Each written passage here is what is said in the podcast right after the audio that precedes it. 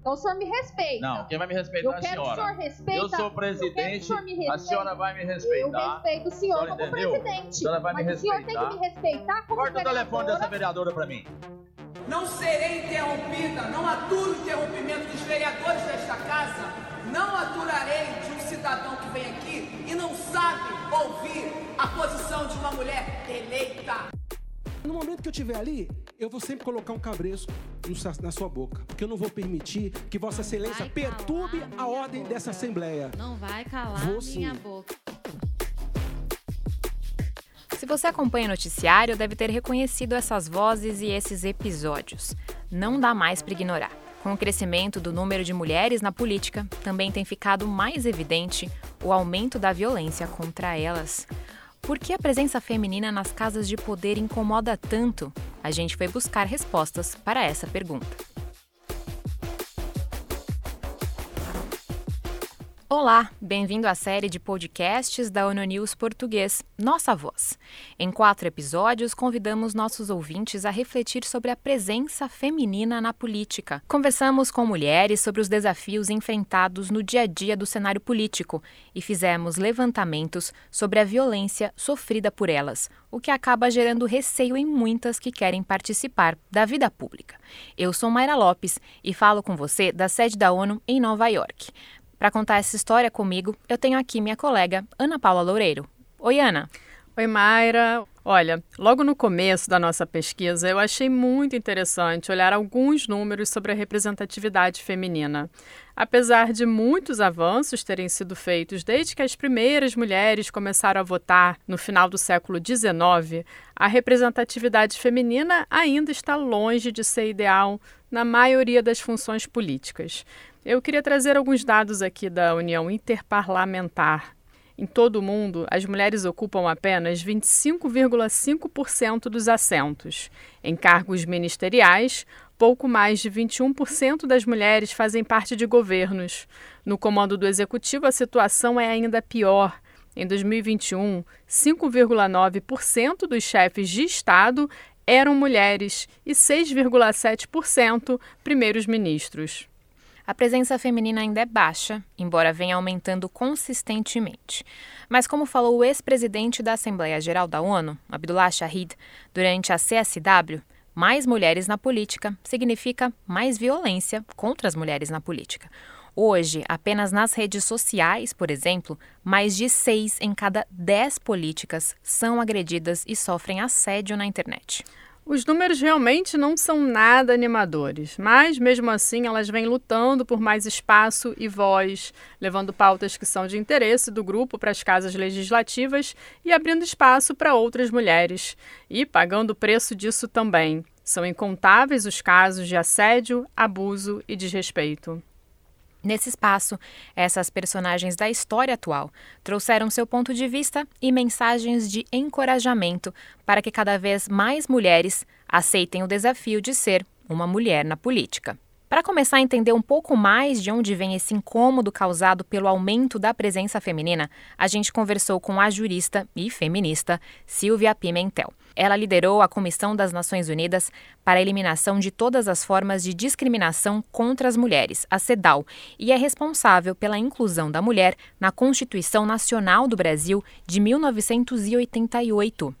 Para começar, a professora da PUC São Paulo explicou para a gente que o trabalho feito por feministas na construção de 1988 foi fundamental para colocar homens e mulheres em relação de igualdade perante a lei. Veja, aqui no Brasil, eu destacaria efetivamente o trabalho que o movimento de mulheres, fundamentalmente o movimento feminista, fez em termos daquilo que eu chamo participação política, que é de fato a nossa participação em inserir na Constituição né, uma série de normas que são fundamentais em termos de garantir o princípio da igualdade entre homens e mulheres. Eu insisto nisso, porque sem que isso estivesse plenamente estabelecido na Constituição, não apenas de maneira formal, como o era em praticamente as constituições anteriores, e como também nas constituições uh, liberais do nosso Ocidente, muitas vezes se fala dessa igualdade em termos formais. Nós aqui exigimos, não é, que inclusive naquele aspecto que é o ponto chave, que é a da uh, igualdade de direitos na relação do casamento, não é verdade? Nós então insistimos que de fato existe essa igualdade e isso foi importante porque um Código Civil uh, que estabelecia a chefia da sociedade masculina ele era de 16 e só foi formalmente deixado de ser o Código Brasileiro em 2002, valendo em 2003. Em seguida, ela explicou por que a igualdade entre homens e mulheres na Constituição foi chave para assegurar a participação feminina na política. Por que, que eu digo que isso se relaciona tanto à participação política?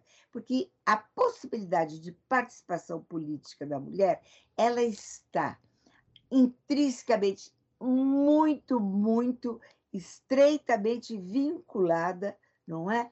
A essa participação da mulher da família, a essa maneira como a sociedade enxerga a mulher na família, não só em termos de igualdade de direitos, numa relação uh, conjugal ou numa sociedade de fato, mas também em relação aos seus filhos. Na nossa conversa e nas nossas pesquisas, a gente logo percebeu que a história da participação da mulher na vida pública é bem recente, principalmente no Brasil. Em todo o mundo, as mulheres enfrentaram desafios para poderem votar. Na Nova Zelândia, primeiro país que aprovou o voto feminino, elas só conquistaram esse direito em 1893, final do século XIX. Em Portugal, foi em 1931, mas cheio de restrições. Foi só em 1976 que a legislação portuguesa aprovou o sufrágio universal. Um dos países que mais demorou para implementar o direito do voto feminino na Constituição foi a Suíça, em 1971. São mais de 50 anos de atraso em comparação com outros países europeus, como Alemanha e Áustria. Mas, voltando ao Brasil, o direito do voto feminino foi conquistado em 1932, com um decreto durante o governo de Getúlio Vargas. Mais cedo que alguns países, mais tarde que muitos outros. E vamos ouvir um pouco mais sobre os 90 anos do voto feminino, tema que esteve na pauta na agência Senado e na TV Globo. O Código Eleitoral instituído em 24 de fevereiro de 1932 assegurou às mulheres o direito de votar e serem votadas em todo o território nacional. A Constituinte, com a paulista Carlota Queiroz em 1933, ratificou o direito. E Carlota foi eleita no ano seguinte a primeira deputada federal do Brasil. No parecer, os constituintes diziam, entre outras alegações, que o papel social reservado à mulher de procriar e criar a prole requereria seu isolamento, e ainda que a concessão de direitos políticos às mulheres trará infalivelmente a desorganização do lar e da família. Algo que me chamou muita atenção durante todas as nossas conversas foi a citação do patriarcado, especialmente quando as entrevistadas falavam sobre o meio político ser majoritariamente masculino. A Silvia contou um pouco mais para a gente da experiência dela enquanto feminista na busca de espaço político e vítima desse patriarcado. A violência das mulheres eh, em relação às mulheres na política, aqui na América Latina, existe, uh, eu quero falar daqui que a gente conhece mais, né? devido não é, a esse patriarcado que ainda está presente. Né? Nós temos traços de patriarcado na nossa sociedade brasileira que precisam ser questionados, não é? debatidos para serem superados. E eles estão muito bem alojados nos partidos políticos. É impressionante o quanto os partidos políticos são masculinos. Eu quero até contar que eu tive uma experiência uh, interessantíssima nas primeiras eleições diretas que tivemos no Brasil, no finalzinho uh, dos 21 anos de ditadura, não é? pois isso aconteceu em 1982, e fizemos aqui em São Paulo, a partir da Frente de Mulheres Feministas, liderada pela Ruth Escobar, nós fizemos uma trinca feminista. E ficou decidido, porque a Ruth era natural uh, de Portugal não poderia ser deputada federal, eu fui candidata a deputada federal, Ruth estadual e da Maria Jankso a, a, a Câmara Municipal de São Paulo. Por que eu trago isso aqui? Eu trago isso aqui porque foi um momento grandioso da minha experiência feminista, dessa experiência histórica, né? desde a década dos 70. Mas o que eu quero trazer aqui é o meu testemunho de que isso que hoje já está sendo nomeado, né? nesses últimos anos apenas, violência política, significa o reconhecimento não é? De que de fato existe violência política contra as mulheres.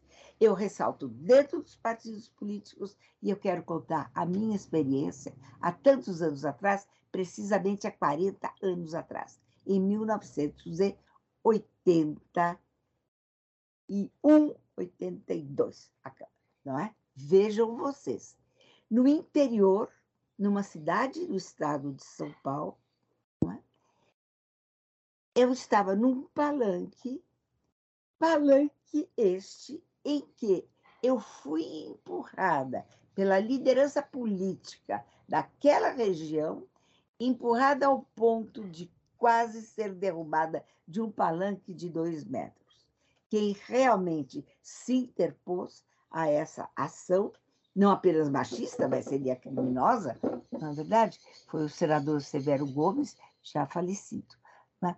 Eu quero contar isso porque, para mim, foi algo absolutamente inimaginável. Eu, primeiro, não imaginava que aqui no estado de São Paulo nós ainda tivéssemos feudos políticos. E isso, em 82, ficou muito claro para mim. Hoje eu não saberia dizer, mas eu tenho minhas dúvidas se ainda não há ranços desses feudos desde violências mais grosseiras, como foi o que aconteceu comigo, até outro tipo de violência, que eu não sei se caberia falar mais sutil, porque é, é muito, muito ignorante e horrorosa, não é? Que é o seguinte: as mulheres pedirem a palavra, outros passarem na frente, aquele que está coordenando o debate, muitas vezes ignoram o pedido da mulher levantando a mão, e Outro é das mulheres estarem falando e elas serem interrompidas. Isso, aliás, a própria Marielle já chamou atenção, não é? Do quanto, não é? Ela foi tantas e tantas vezes interrompida na Câmara.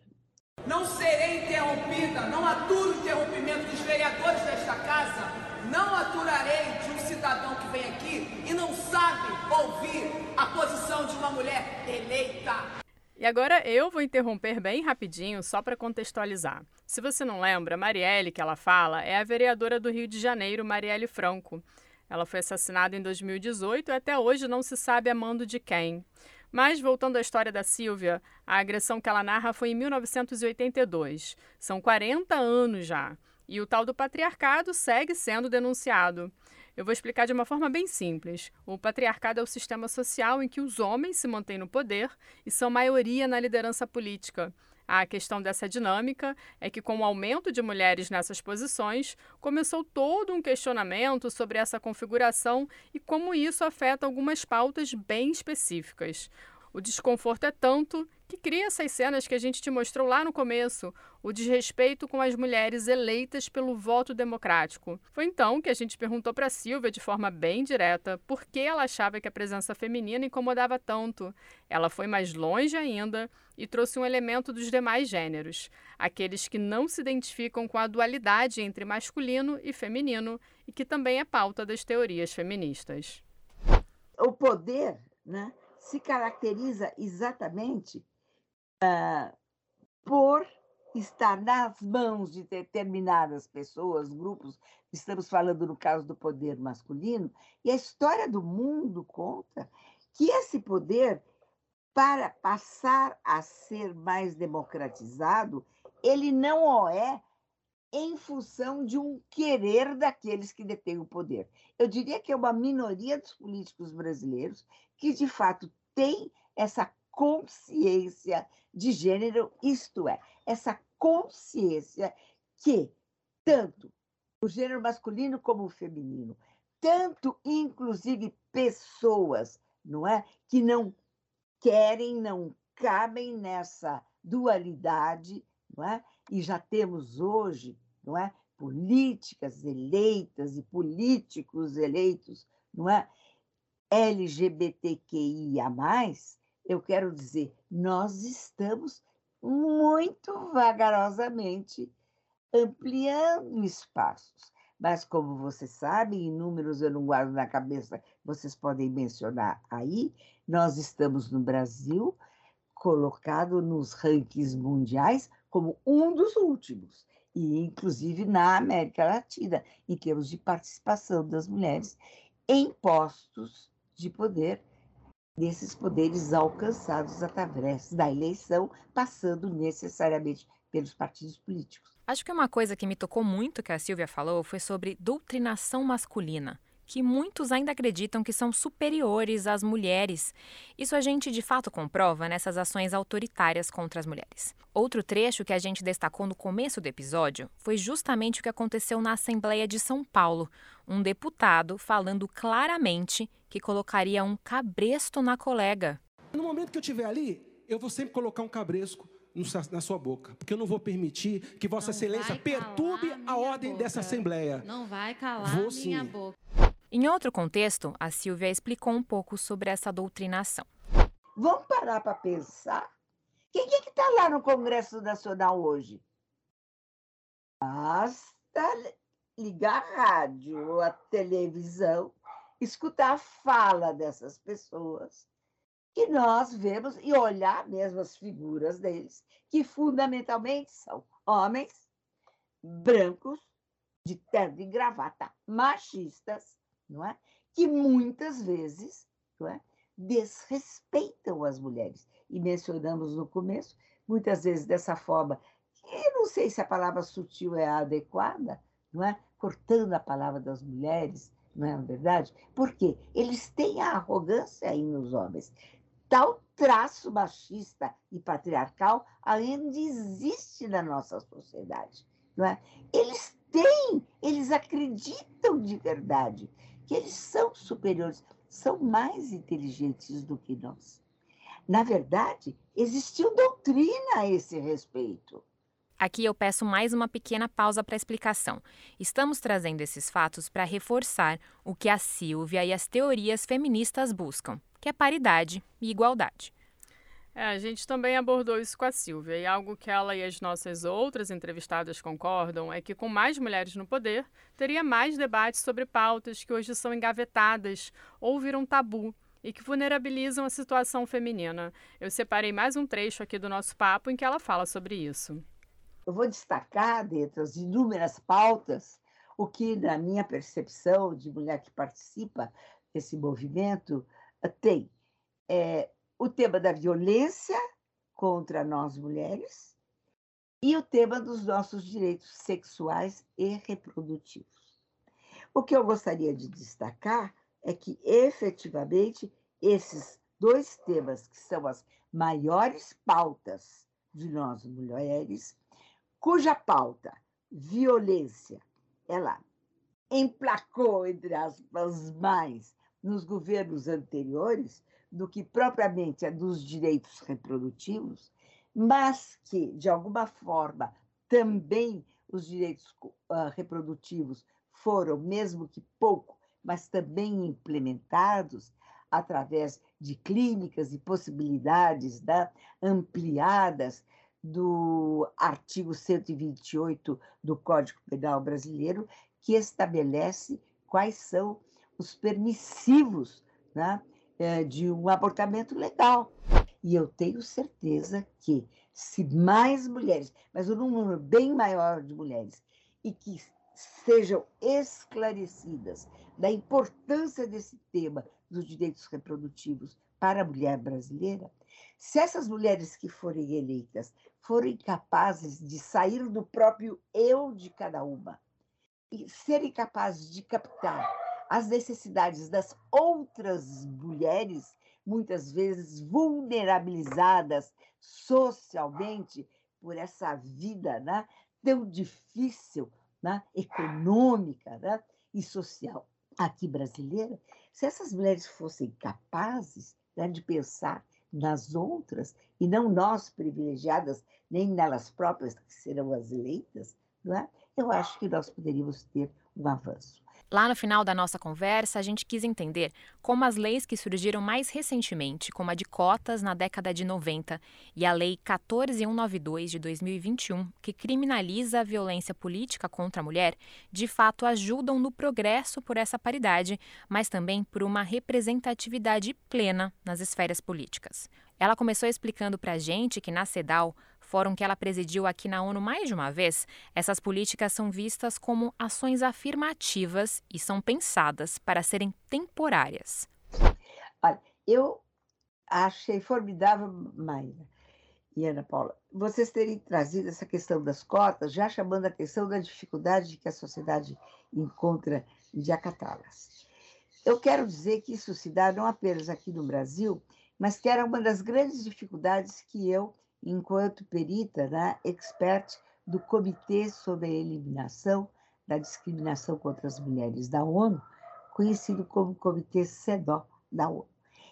Uma dificuldade que vários e vários países, quando se apresentavam, né, a, trazendo seus relatórios uh, sobre o cumprimento né, da grande convenção da mulher, né, que é a Convenção CEDO, em relação ao artigo 4 da Convenção CEDAW, ele fala dessas políticas de af afirmação. Né? Seriam, então, a expressão nossa é, são ações afirmativas. O que significa isso? Essas ações afirmativas, elas são temporais, elas são periódicas, elas são construídas não como aquilo que vai resolver, mas que é um instrumento, essa ideia das cotas, um deles, e não pode ser só, depois vamos lá para a segunda questão que você levantou, é um dos possíveis instrumentos que em alguns países tem tido um, um avanço que tem colaborado para a participação das mulheres. Mas sozinho não resolve. Mas o que eu quero dizer da dificuldade é de fazer as pessoas compreenderem que política de cota não é um favor que se faz, no caso de políticas de cota, a cargos eletivos e dos partidos né, para as mulheres, como agora se fala e existe no Brasil, cotas não é, para as pessoas da raça negra e por aí vai. A gente precisa fazer entender que essas medidas existem porque nós temos uma disparidade histórica, não é? A ser resgatada. Não é? Essa que eu acho uma ideia que eu acho bonita. É? Existe tanta diferença que provisoriamente a gente pode dar esse reforço, inventando e construindo, criando essa ideia de cota para fazer mais rapidamente esse atraso todo que ocorreu né, por sociedades ideologicamente né, machistas, patriarcais, nós agora assumimos que isso é uma perda para a sociedade. Não é apenas uma injustiça para nós mulheres, que temos o direito de estar em postos de poder é uma perda para a própria sociedade. Nossa conversa com a Silvia foi a primeira de algumas que tivemos nos últimos meses sobre o assunto. E, de cara, a gente percebeu que entender o que é ser uma mulher na política e por que a diversidade de gênero incomoda tanto precisaria de um depoimento forte, em primeira pessoa. Nossa conversa com a Silvia foi mesmo uma aula e uma inspiração para seguir pesquisando sobre o assunto. Mas daí, como a Ana falou, a gente quis entender melhor algumas coisas, especialmente sobre o Brasil e a América Latina. Conversa vai, conversa vem, decidimos. Precisamos falar com a única mulher que já se sentou na principal cadeira de poder no Brasil. No próximo episódio, a gente te conta como foi a nossa conversa com Dilma Rousseff. E olha, se tem algo que eu posso adiantar, é que foi esclarecedora. Por exemplo, eu era uma mulher considerada dura. E como eu disse uma vez, no meio de homens meios, o homem seria não, não duro. O, o, a, o adjetivo seria forte. Eu era também é, é, objeto da, é, é, da acusação clássica que se opera contra uma mulher, que é eu era uma pessoa que tinha componentes histéricos.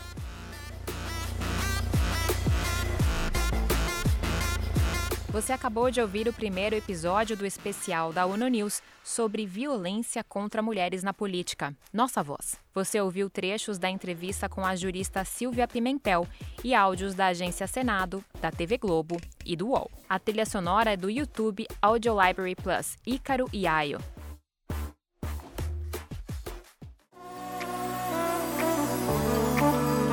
Nossa Voz, uma produção da ONU News em Nova York. Apresentação: Mayra Lopes e Ana Paula Loureiro. Edição: Mônica Vilela Grayley.